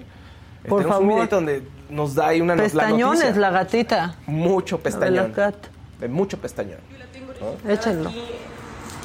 Eh, bueno, aquí eh, este, en las instituciones y pues me la borraron, ya la borraron de, de Instagram porque alguien la reclamó como si fuera de su propiedad. Pobre, estuvo muy triste. Y además ella dice, es, es original. Yo la escribí, el productor con el que trabajé, también su pista es original, entonces la canción es original. ¿Por qué no? A ver, ¿quién fue el que reclamó? Dice ella que se creó hasta una cuenta falsa. Es decir, cualquiera puede llegar y reclamar en temas digitales. Derechos. Derechos, sí. Hay un video y tú dices, oye, este, este está infringiendo mis derechos. ¿No? Y entonces haces una reclamación y las plataformas en automático te empiezan Pero a sí bajar. hay una canción que está igualita. Ese es el tema. Usuarios, usuarios en redes sociales dijeron, a ver, momento ya encontramos la canción y es una canción que se llama El hueso de mi perra. Igual un... de pinches las dos, entonces. Sí, el que se llama Son de acá el grupo, featuring Little Key. Ok. ¿no? En dueto con Little Key. Y sí, pues, tú escuchas el, la canción de hace casi 10 años y se escuchan muy similares los primeros versos. ¿En serio? Eso es Ay, pensé que era la de Selena. Carcacha, paso pasito, también se parece. Este, eh, ah, también se parece Tan, Carcacha, tan, tan, pero menos, poquito menos. Pero también son muy similares. Entonces, a ver, el tema es, Bella Cat dice, esto es original, yo tengo mi registro ante la institución, en digital cualquiera puede hacer el reclamo, pero esto requiere de peritos y nosotros estamos preparados con abogados para aclarar esta situación.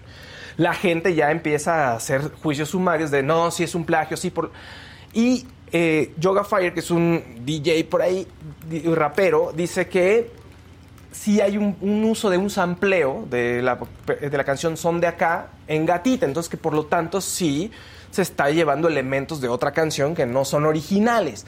Aquí el tema es que hay una legislación y la legislación dice si hay en una estructura musical ocho compases similares es plagio. Ahora, yo platiqué con un abogado y me dijo, no nada más es eso. Porque si tú escribes las dos canciones, va a haber cosas que no coinciden. A lo mejor tú no tienes un bajo o tienes una trompeta. Entonces, exactamente como la iguales base. no son. Exacto. Lo que tiene que hacer es que son ocho compases, pero además la canción tienes, tiene que recordarte a la que dicen que estás plagiando. Me explico. O sea, te ponen un fragmento. Y si yo te empiezo a tarear, y dices, oye, esta me recuerda tal, es muy probable que se pueda dictaminar un plagio. Hay otros elementos que tienes Ay, que yo, ver. Yo pienso que es carcacha paso a pasito. ¿Ves? Eh, entonces ya tienes una tercera que entra en el juego. No y es no tan podemos sencillo. ponerlas para no. comparar aquí porque vamos a andar llorando como Bella Cat. No es por tan los derechos y nos van a bajar. No es tan sencillo como se piensa. O sea, sí tiene que haber un peritaje y tienes que hacer todo un análisis. ¿Y qué puede pasar? A ver, son siete notas también. Eso es lo que, eso es mi punto de vista. Son siete notas musicales, Maca. Y son millones de canciones las que se hacen. Y además, esas siete notas van englobadas en un género musical que tiene sus reglas. Las probabilidades de que eso se repita son infinitas. Entonces, sí es algo más complejo de, ah, se parecen, ¿no? Porque hay canciones de Led Zeppelin, por ejemplo, que dicen, ah, es un plagio de tal, y cuando las escuchas las dos sí son similares, pero no es tan inmediata la conexión, ¿no? Entonces, y, esto- y se dictamina a favor o en contra. Entonces, puede ser que apreciación eh, no, se, no quede tan claro como uno pensaría. Entonces, pues vamos a esperar que presenta Bella Cat. Y vamos a esperar, además, que las personas que dicen que hubo plagio, porque además ni siquiera... ¿Pero ¿Son los, los de este grupo o ni siquiera? Es que ni siquiera sabemos ahorita. ¿Cómo se llama la canción original? ¿La perra que? No, el hueso de mi perra. Ay, yo, la perra que parió, ¿qué? A ver, pero yo ya escuché ayer, porque dije, puse en Twitter, entonces yo ya nunca escuché la de la gatita, porque yo la verdad no la escuché nunca. Siempre quiero escuchar música, pero me subo al coche y pongo la radio y entonces ya escucho otras cosas, ya no escucho música. Ya la pueden oír de nuevo, ya está, ya la No, subieron. ya escucho un cachito, Ya. pero también, o sea, es una cosa muy básica. Parece que están con un organito, ¿no? De Sí. ta, ta, ta, ta, ta, ta, ¿No? Sí. Hay un organito ahí en un principio, como un sonido muy básico. Sí. Y escuchas la otra y es muy similar. Y es reggaetón, la base rítmica también es la misma. Entonces, en fin, habría que ver otros elementos y testigos y saber si Bella Cat tuvo contacto con Son de acá o no con ellos, sino con la canción, cómo se escuchó. Ahora, ya si vas a plagiar algo, compases. plagia algo chingón. O sea, ¿dónde se hizo muy popular la de Bella Cat en TikTok? Sí, no? en TikTok. Pero así como que de descargas y eso. Ella salió de enamorándonos. Ella es- participó en Enamorándonos, pero no le dio el, el, el empujón que ella necesitaba, es lo que ella dice. Estuvo ahí, ¿no? Estuvo participando, no le dio el empujón que ella necesitaba, de todas maneras, bueno, vivió un- una transformación laboralmente en cuanto a su oficio y es que empieza a despegar. Yo creo que no podríamos decir que Enamorándonos fue su plataforma.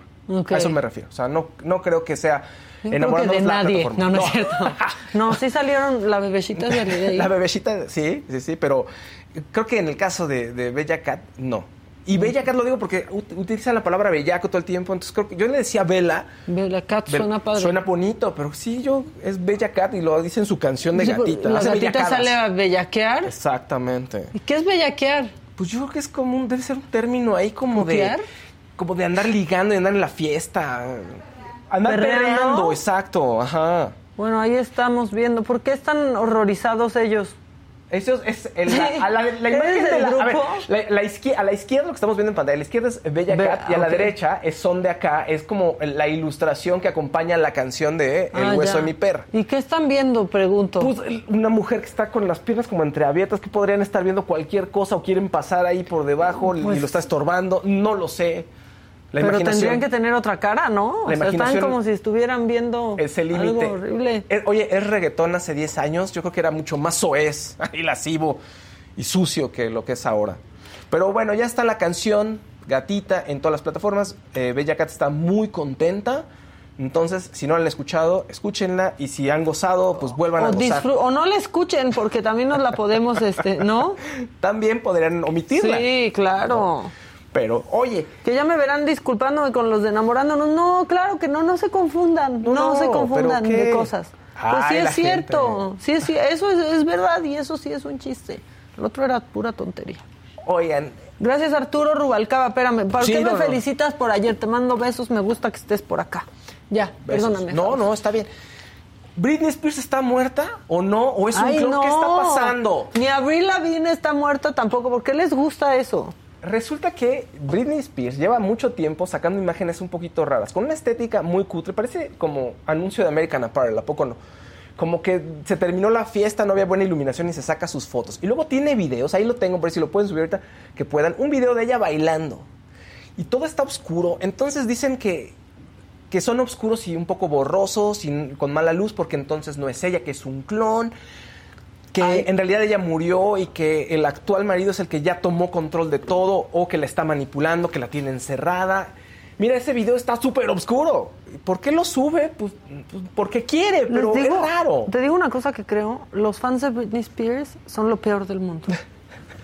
Porque todos los, o sea, los que están haciendo estas teorías y así son sus fans, son los que luchaban porque Free Britney Sí. y ahora se le están tratando de acabar con cada publicación que hace. Sí, tal cual. Ahora, sí son raras. Y si sigues la- las publicaciones de Britney, es, es como, ah, no quiero estereotiparla, pero sí parece que, que da muchos bandazos. O sea, como que es un poquito inestable sus publicaciones. Están raras. Pero bueno, a ver, todo comienza... Pero puede ser que no, no puede, no ser puede que ser no. que se esté divirtiendo ella con Instagram. Puede, claro, puede ser que ese sea su concepto de que así tienen que ser sus posteos y ya, punto. También. Puede o de ser. volver loca a la gente. Y mira, van a decir estupideces y van a decir que estoy muerta. A ver, Pérez Hilton lanzó un video diciendo, a ver, estas cosas que están diciendo de Britney no son ciertas, pero lo que puedo decir es que le mando pues todo mi amor y la- ahora sí que mucha luz, casi casi a Britney. Es decir, está pasando según él por un mal momento y eso sí es real. ¿Ok? Ahora, todo esto en parte comenzó, uno, saliendo de la clínica y con el tipo de posteos que hace, pero la piedra angular es que dijo que su cumpleaños iba a ir a Nueva York. Y los fans empezaron a decir, oye, no hay fotos de Nueva York, ¿qué pasó? ¿Por qué no hay fotos de Nueva York? ¿Qué le pasó a Britney? ¿Quién la tiene encerrada? Y empezaron las especulaciones. Resulta que no fue a Nueva York, que lo dijeron para eh, que los fans, este, desviar la mirada de los fans, y en realidad vino a México a pasar su cumpleaños, que fue el 2 de diciembre. Y ese video de esta foto de ella aquí es una foto, según dice ella, durante sus vacaciones en México, y el video pasado que vimos también. Pero, no se ve México. O sea, no se, ve, un- México. Otro tema que dicen ellos es que todas sus fotos es un fondo extraño que podría ser green screen y que en realidad está en una clínica, encerrada, en donde tú quieras que esté. Ay, no, eso está horrible, ¿no? Yo- o sea, y- y no Horrible. creo- Pérez Hilton dice que no es cierto todo lo que dice la gente, insisto, pero que sí hay un tema delicado en, el en la cuestión de, emocional de Britney. Es decir, que, que está, no, Pérez pasa por un buen Hilton es, como, es que es blogger, ¿no? Pérez de Hilton espectáculos y entretenimiento. Así Es un, lo es decir. blogger, sí, de espectáculos y entretenimiento, incluso hasta periodista también se convirtió en eso y lleva muchos años y fue pionero de esta pues pionero de los blogs tal cual, especializados en el entretenimiento y él tenía fuentes de primera mano y se convirtió en el, en el personaje más importante hace 10 años. Ahorita pues mucha gente ha venido, llega a TikTok y todo, pero él se mantiene ahí como una voz importante, la verdad. Entonces, las fuentes que tiene cercanas, pues son confiables y puede ser una- un personaje que vale la pena escuchar en cuanto a Britney se refiere. Ahí están las cosas. Yo digo que sí está bien, que tendrá sus problemitas que tiene que enfrentar, pero pues ahí creo que la lleva y creo que va a estar mucho mejor. Pero es que, Espero. A ver, algo pasa con la... Ahorita que tenemos tiempo. No, algo pasa con la gente que nos encanta pensar que los que están muertos están vivos, ¿no? Sí, y que los que están vivos están muertos.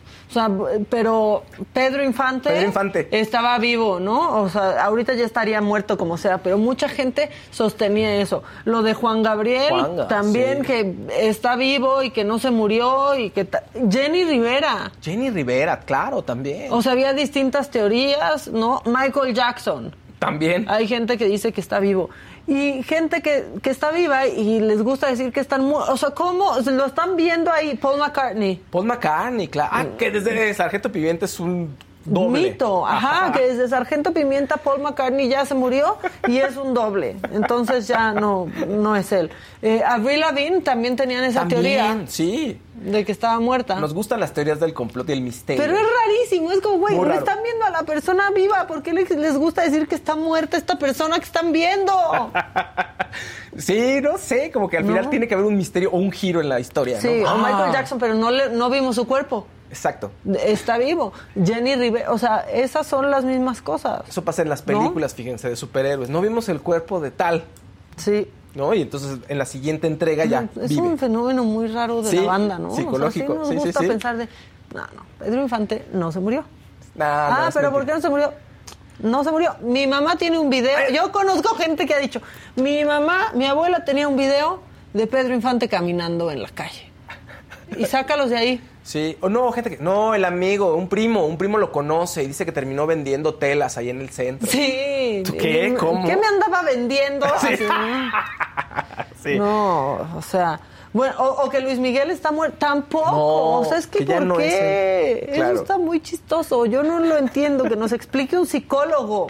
Dice Liliana Fernández, no pelaron mi azulito. Ah, Liliana, perdón. perdónanos. Perdón, pero estamos- estamos dos gatitos que nos gusta el mambo aquí nada más. Entonces, este, se nos van ya. Liliana Fernández, hola. Los incidentales, ¿por qué ya no ponen tantos? Ah, porque habemos menos en la cabina.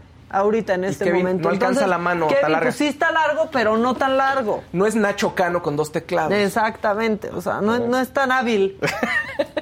No, sí es No, hábil. Bueno. ¿tienes más cosas? Sí, oigan, mencionar que González Iñárritu con su película Bardo y Guillermo del Toro con Pinocho están cerquita de las nominaciones a los Óscares. La Academia de Estados Unidos lanzó unas listas cortas, un shortlist, que en realidad son una especie de, pre- prenominación, digamos, ¿no? O sea, de las chorrocientas películas que les llegan, ellos hacen unas listas cortas de unas alrededor de unas 15 películas en varias categorías. Lanzaron ayer algunas categorías y esas son las que van a... Es un paso anterior a la, una nominación definitiva, ¿no? Entonces, ¿qué se ve? ¿O qué, qué rubros nos importan a nosotros como mexicanos? Es mejor película extranjera dentro de las que calificaron para esta última etapa es Bardo de González Iñárritu. Ahí sí no sé si se pueda quedar, no he visto las otras 14 películas. Le están tirando a Bardo ahora que ya está disponible en Netflix. Muy, muy fuerte. Muchísimo, o sea, muchísimo. Ayer leí un tuit que me dio mucha risa que decía palabras más, palabras menos, algo así como de que Bardo es la muestra de que un hombre prefiere rentar el, pala- el castillo de Chapultepec, este, gastar millones de pesos antes de ir a terapia. Híjole. Y sí, sí, está... Un tuit, ¿eh? Que, que leí, no me acuerdo ni de quién, este que pedirá perdón en 15 años. No, no es cierto. No, no, no sé, no sé de verdad, este, pero no, no sé quién lo escribió, pero le están tirando muchísimo a Bardo. Sí, sí, González Iñárritu tiene ese efecto, creo, en, en la mayoría de sus películas, ¿no? Pon, pon la que quieras y siempre va a tener detractores, o todos, pero en general creo que Iñárritu divide más opiniones. Luego, eh, Guillermo del Toro, ¿en qué, la Pinocho de Guillermo del Toro, en qué rubros está compitiendo? Por ahorita al menos, y insisto, falta ver la nominación final. El mejor sonido, Ok. canción y score. Música original. O sea, música ¿Y original. escort? Escort. No, No, no, no, no. Eh, ahora, hay que recordar otra cosa. Estas son categorías que, pues, Guillermo del Toro eh, es su creación y él dirige, obviamente, pero él no hace el sonido, ¿ok? Entonces, pues está bonito, pero no es propiamente un Oscar para él. Para Guillermo. Pues sí, hay que tener en cuenta que los ar- artesanos y los artistas del sonido son los que pues los que hay que alabar y aplaudir, pero bueno, finalmente la película es Guillermo de Toro Pinocho, o sea, es la visión de Guillermo del Toro sobre Pinocho. Sobre Pinocho. Que realmente, de verdad... Que está mejor que la de Disney. Mucho mejor que la de Disney, o sea, mucho mejor. Es una historia que se basa, está en la Segunda Guerra Mundial. eh, vemos a Gepetto con un hijo, tiene un problema con este hijo y entonces a consecuencia de eso crea a Pinocho y, y los espíritus del bosque deciden pasar a visitar a Gepetto y hacer un favor. ¿No? A él y a Pinocho. Y a partir de eso, pues tenemos una historia más o menos clásica de Pinocho. Hay un par de cosas que no están y que se resuelven con el tema de- del fascismo en Italia, ocurre en Italia. Siempre tiene un, un entorno oscurito. Oscuro, sí. Pinocho, no, la verdad. Mi hijo O sea, está, es la tercera vez que se le avienta, o sea, la repite y la repite y la repite y al Por final... eso no está durmiendo, güey. Sí, yo creo. Porque me dice, me hace preguntas, oye, ¿por qué se murió? Y yo, ah, no sé decirte cómo fue, no sé decirte qué pasó. Exacto. Le digo, pero ¿no? así se Pero murió. así está. Eh, Entonces vale la pena ver Pinocho. Y vamos a ver, insisto, falta todavía las demás nominaciones y falta ver si estas listas eh, quedan. Yo creo que Pinocho sí va a quedar en estas tres categorías. No sé, González Iñárritu, pero bueno, no estaremos celebrando No es- y aplaudiendo que se lleve un Oscar alguno de los dos. No es propiamente para niños, ¿no? Mi hijo la está disfrutando, pero sí hay cosas que me cuesta trabajo ¿Tu hijo de explicarles. qué edad? De cuatro años. Y la ve, y la ve, y le gusta, y dice, mira, ahí está este Gepetto, y ahí está Pinocho, su hijo, ¿por qué desobedece? Ah, ¿Por qué hace esto y hace lo otro? Pero te voy a decir una cosa, a pesar de la, de la oscuridad que tiene la cinta, tiene momentos que, que los niños se identifican mucho y lo logra. Hay un momento en el que Pinocho, en una desobediencia, empieza a cantar una canción de heces fecales. Totalmente, toda la canción, como pues está así, esa es su forma de rebeldía. Gabriel, en algún momento, en sus momentos más complicados, hace lo mismo. Entonces ve eso y está, dice, claro, mira, me se identifica en Pues dile, pantalla. mira lo que te va a pasar. Mira, No, te no. va a crecer la nariz. No, es que, yo no creo Pinocho. que Pinocho sea ni siquiera, o sea, desde un principio para niños. ¿no? Creo que ahorita también tiene que ver que somos más, eh, nos preocupamos mucho más por lo que ven los niños, pero estas historias pues son cuentos precisamente para decirle no hagas esto, niño. O sea, si tú caminas Sí, por el sí, bosque como solo, para amenazarlos. Exactamente. Es que siempre es eso. No hagas esto porque te va a pasar tal. Mira lo que le pasó. No mientas porque ve la nariz. No mientas por convivir. Esa- eso sí, como se hace mucho. Dicen, Maca, Maca se murió después de la final de la más draga y la están supliendo, dijeron aquí. Sí, es cierto, yo ya no soy yo. yo Exacto, ya no ya soy no yo. es Maca. Yo Ya ya no. no soy yo. Muy bien, este... Miren, esta es una cosa macabrona. A ver si en la cabina se acuerdan. Cuando pasó todo esto del futbolista iraní, yo no les dije, si me ponen atención o si está viendo la misma gente, que estas notas parecían de las que todo el mundo se cree y que al final, ¿qué dije? Sí, que al final no va a ser. No eran era. ciertas y que eran borregazos, pero que se hacían y se hacían cada vez más grandes y ahí estaba Shakira y todo el mundo diciendo, es que no, ya se desmintió. El gobierno de Irán desmintió que este futbolista haya sido sentenciado a muerte. Muerte. Creo que es muy fácil inventar algo así porque de aquí a que llega Irán, de aquí a que desmienten, o sea, y a veces pues el desmentido es mucho menos atractivo Y que, la, que la noticia. Y te hace falsa, sentido, ¿no? Además. Pues es que yo creo que O sea, internamente dices, claro, sí puede pasar. Pues sí, o sea, y con la situación de Irán, pero la embajada de Irán en Colombia, que también ese dato está, ¿no? Curioso, la embajada de Irán en Colombia desmintió esto principalmente por la eh, presión ejercida por el presidente colombiano Gustavo Preto, eh, Petro, perdónenme, actual presidente eh, colombiano. Dicen que el juicio todavía no se ha llevado a cabo, por lo tanto la noticia de pena de muerte es pura mentira. No es, o sea, hay que leerla bien, no es que no haya un juicio, no es que no esté pasando, Claro. pero no ha sido sentenciado a nada. Dicen que el juicio de este futbolista tiene que ver con una investigación donde se le coloca como integrante de un grupo armado Ah. supuestamente Bueno. culpable del asesinato de tres policías. O sea, también esta historia romántica de porque defendió a unas mujeres Claro. está quedando desechada, este, pero pues hay cosas distintas, o sea, hay distintas versiones, pero esta es la respuesta que dio la embajada iraní en Colombia al presidente Gustavo Petro. O sea, Pues- está rarísimo, pero parece que Pero es eso fácil. es. Sí, claro. Y parece, como dices tú, eh, oye, hace perfecto sentido y uno se va con la tendencia y no tienes calma para investigar Sí. realmente qué está pasando. ¿no? Parece que ha sido un borregazo enorme, pero no sabemos todavía. Ojalá, ojalá sea solo eso, ¿no? Y que tenga Sí. otras. Bueno, ya tampoco le quiero hacer nada mal, porque si está ahí en la cárcel con un proceso de que estaba en un grupo armado, bueno, no sé si le va a ir bastante bien, Oh, ¿verdad? Y, y no vamos a tener certeza de que si, es, si es cierto eso o Sí. no, pero bueno, en eso va y por lo menos habló alguien, ¿no? De, o sea, pues alguien del gobierno iraní, aunque sea la embajada de Irán en Colombia. Vamos con lo macabrón, ya que empezamos con cosas macabronas.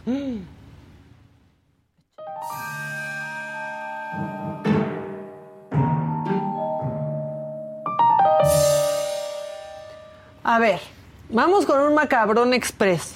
¿Les parece? Sí. Bueno, esta semana, pues el presidente no se vio con legisladores y legisladoras. Y quiero que vean algo que sucedió en este evento. Por favor, pongan atención. Yo aquí se los digo, no me cierren el micro.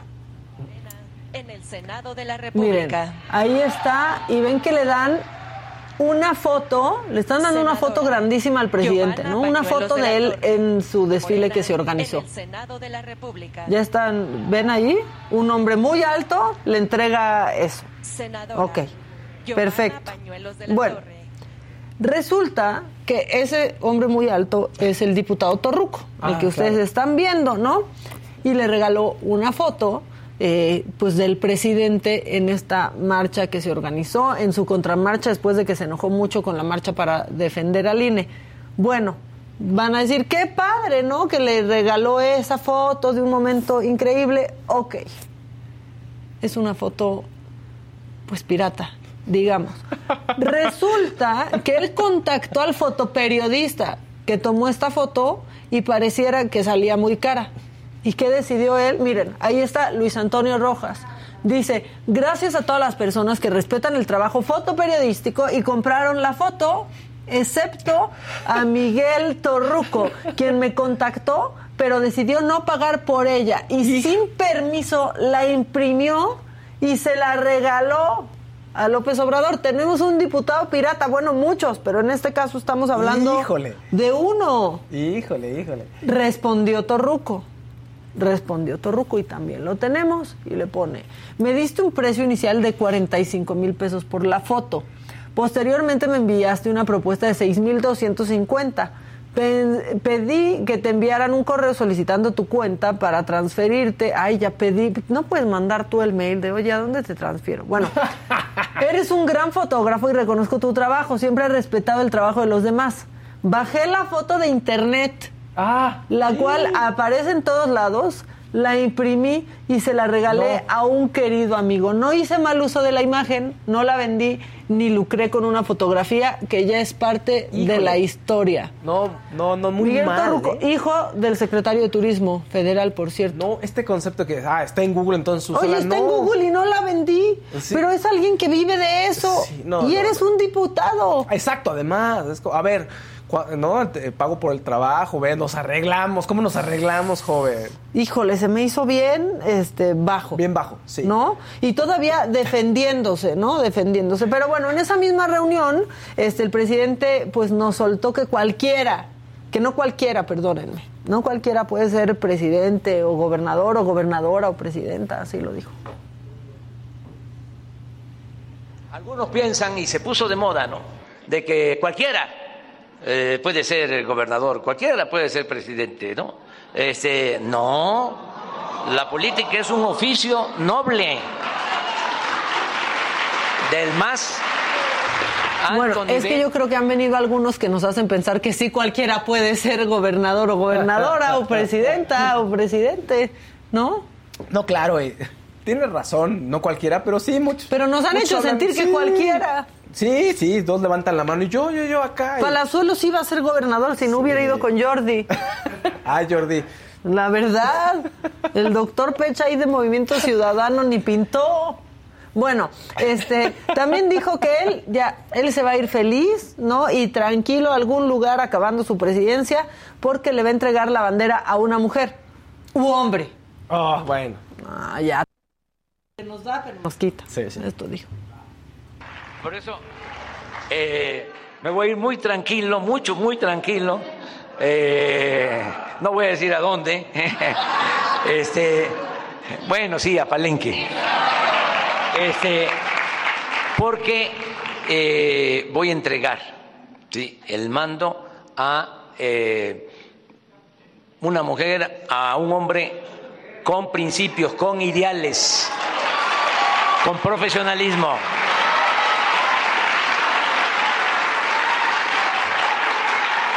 Aquí tengo, miren, aquí tengo dos hermanos, dos hermanos, ¿eh? mi hermano Marcelo, mi hermano Adán y mi hermana Claudia. Y de una vez, ¿eh? de una vez les digo, ya saben cuáles son las reglas, ya no hay dedazo, eso se acabó, eso pertenece a la época de la antidemocracia. Estamos inaugurando una etapa nueva. Esto es la transformación, la cuarta transformación. Ya saben cómo se va a elegir. Fausto Ponce acaba de decir que el presidente parece Pompín Iglesias. ¿A poco no? Con la cabecita así de, me voy, me voy, me voy a ir.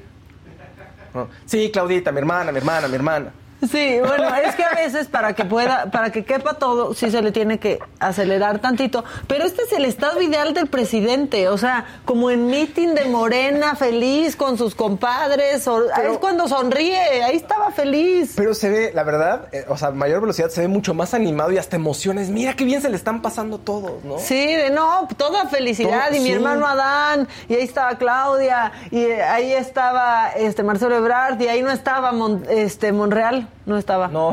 No, no estaba Me Monreal. voy, me voy, me voy. Me voy, me voy, me voy, voy. ¿no? Este, y un día regresaré. Ah, Yo solo les quiero dejar algunos puntos importantes que consideré de este video y hasta los anoté. Todos se emocionaron más cuando dijo mujer. Sí, O sea, todos fue como, ¡ah! ¿no? sí, sí. Luego dijo este, que ya no hay dedazo. Pues no, ahora es chorcola- eh, corcholatazo, ¿no? Corcholatazo, eh, ahora hay. Y la verdad, todos bien coordinaditos como Kinder cuando les pregunto si van a aceptar quien gane. ¿Qué van a decir ahí? Pues que sí. Pues ni modo que digan, no, No, nos vamos no, a pelear, le vamos a tirar a Mario Delgado. O sea, pues no, la verdad. Pero bueno, este, otra cosa que ha sucedido esta semana, pues es que le aplicaron el come si te vas al embajador en Perú. Al Sí. embajador mexicano en Perú. También ya vimos las imágenes de, pues aquí México recibiendo a la familia Sí. de Pedro Castillo, que está preso, que ya no tiene ni abogados. O sea, ya sus abogados Pues es que dijeron bye y pues sí, como justamente aquí se recibe a la familia de Pedro Castillo, en Perú dijeron, ah, sí, pues agarra tus cositas y Te te, me vas. pero al rancho de AMLO, que no quise decir su nombre, pero te me vas para allá. Ahí está el momento en el que le dicen gracias, pero no gracias. Te lo agradezco, pero no. pero no.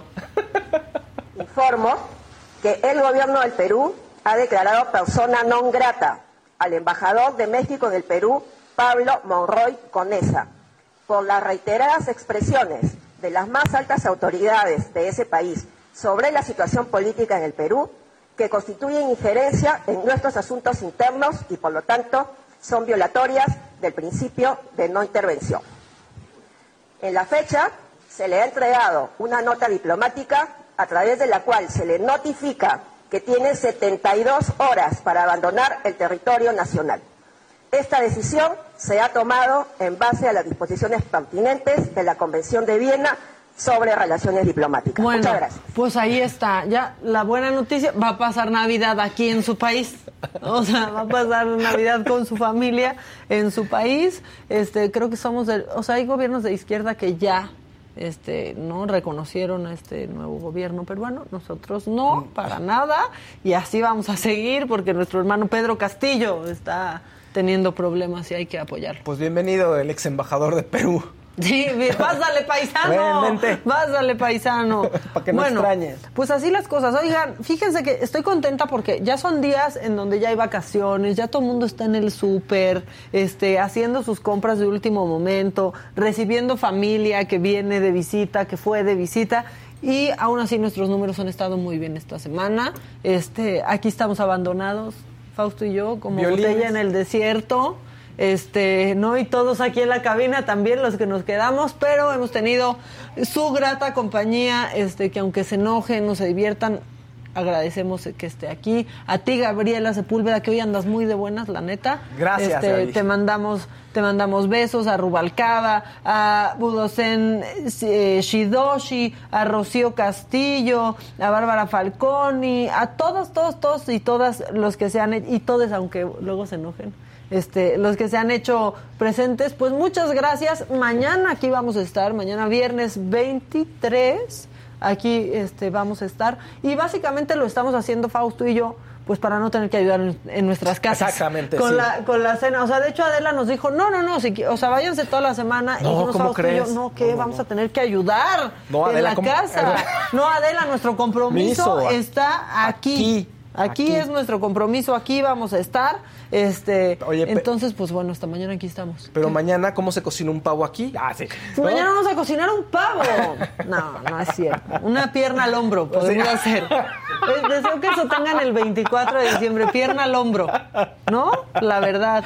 Este, Dani dice, me cae súper cuando andas de buenas. Yo también me caigo súper cuando ando de buenas, de pero generalmente estoy de buenas siempre en Sí, la chamba. O sí, sea, la verdad se hacen unas historias. Leti dice, me llamo Leti Diario, los escucho, felicidades, es un gran programa. Este, Hilda Hernández dice, ¿cuándo en la historia de México había pasado una vergüenza así? Vive el gobierno. ¿De qué hablas? ¿De cuando Evo o de cuando Pedro Castillo? No, y todavía no llega. Y la única razón por la que no está aquí Pedro Castillo es porque está preso. Sí. ¿No? Que invitemos a Claudia Silva. Claudia Silva está, está, aquí. y no, está, está, no viaja está aquí. mucho la chica. Viaja mucho, pero además ya entró a telenovela y va a estar unos meses eh, inhabilitada, digamos, Ah. haciendo, trabajando. Es que los llamados de telenovela, mira, te pa- en telenovelas o en cualquier grabación te pagan por esperar, te pagan más por esperar que por lo que que por lo que haces. Este Israel Mesa dice, "Yo aunque de fondo, pero con la saga en YouTube, mija, Eso. apoyando y no por estar de acuerdo contigo, Maca, es que contigo, Maca, es que no te queremos, bebé." ¿Qué? ¿Qué? ¿Sí me quieren o no? No es para...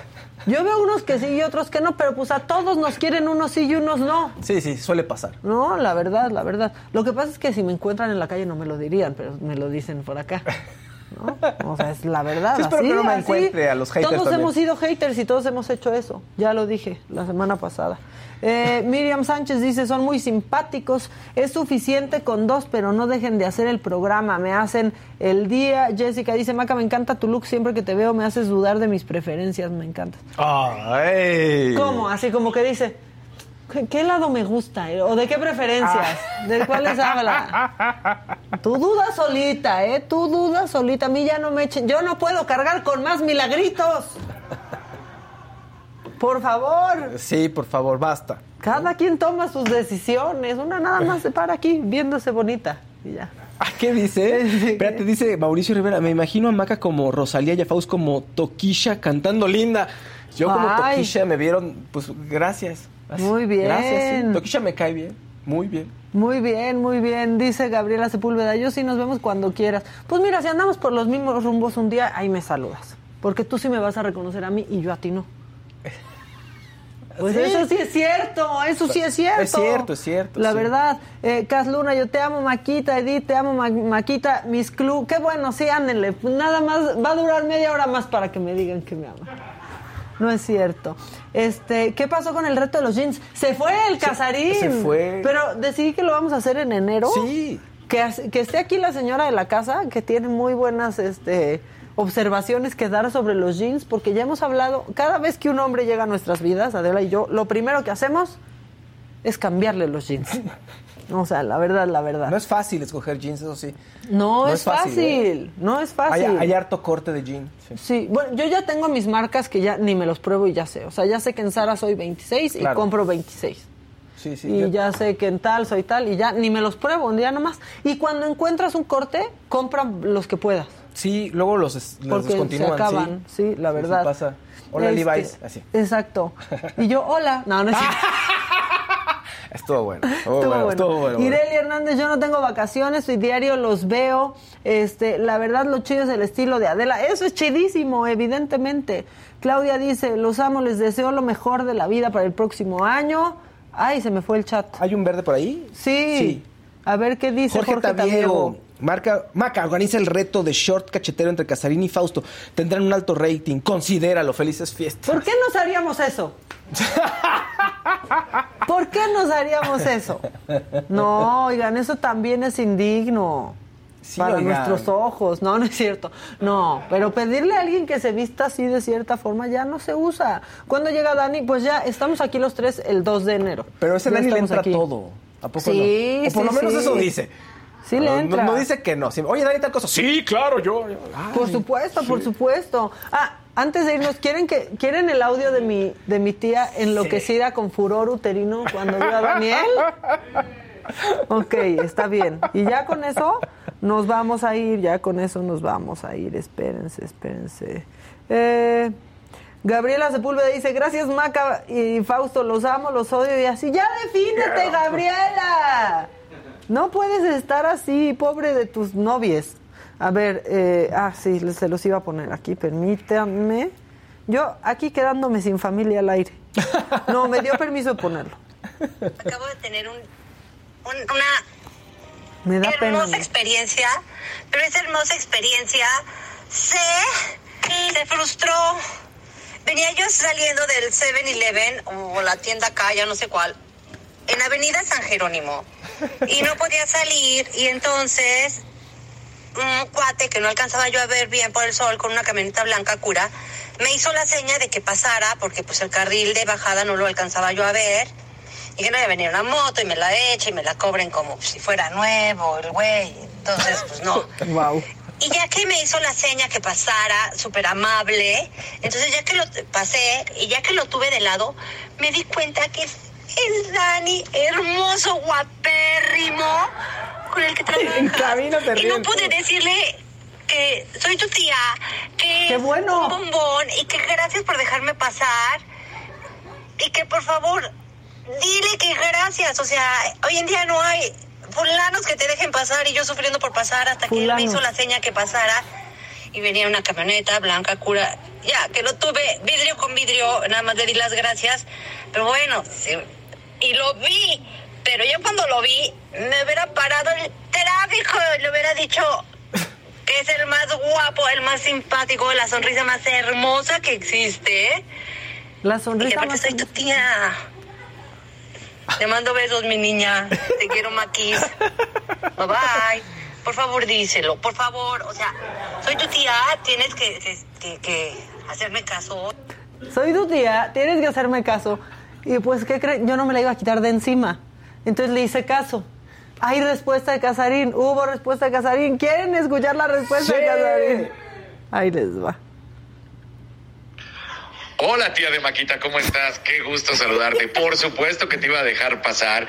Vi que se te estaba complicando, vi que no podías saber si venía un coche o no, pero aquí estaba, por supuesto, dejándote el paso y diciéndote vas.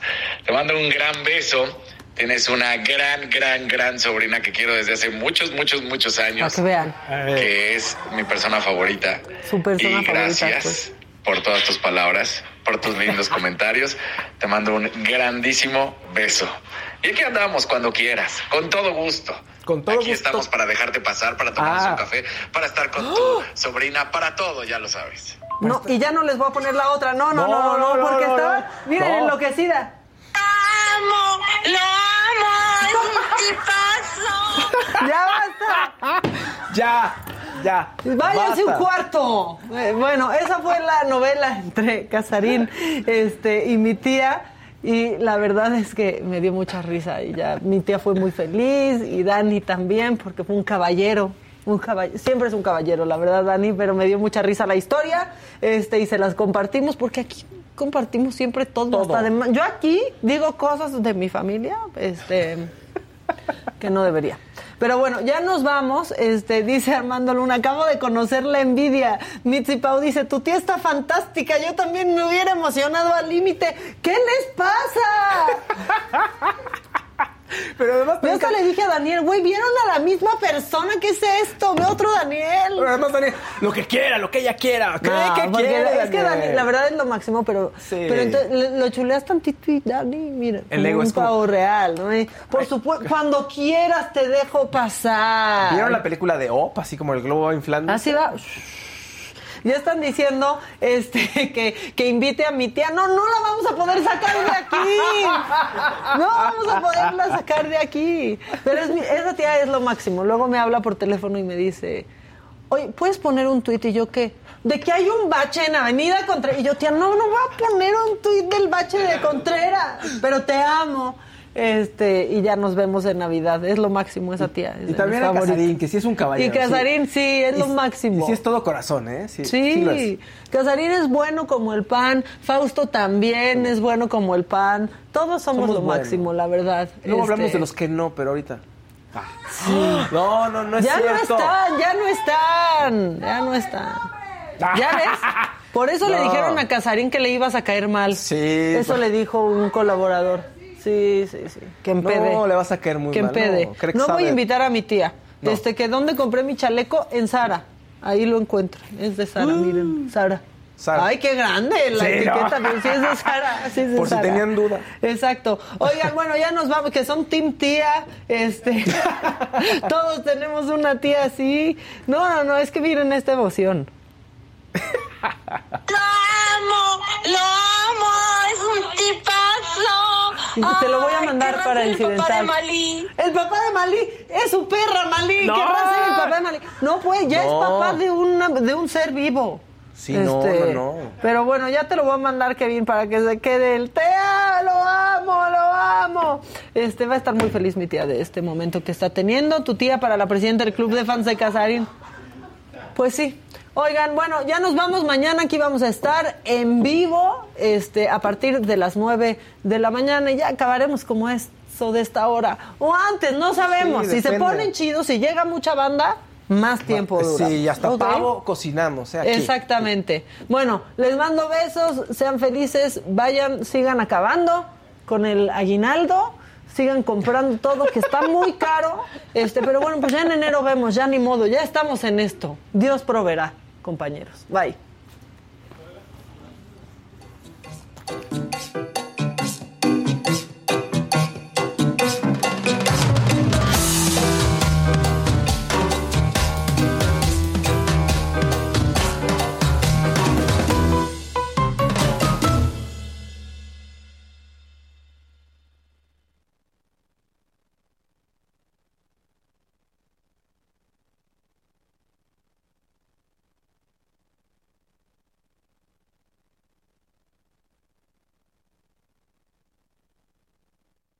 The most exciting part of a vacation stay at a home rental?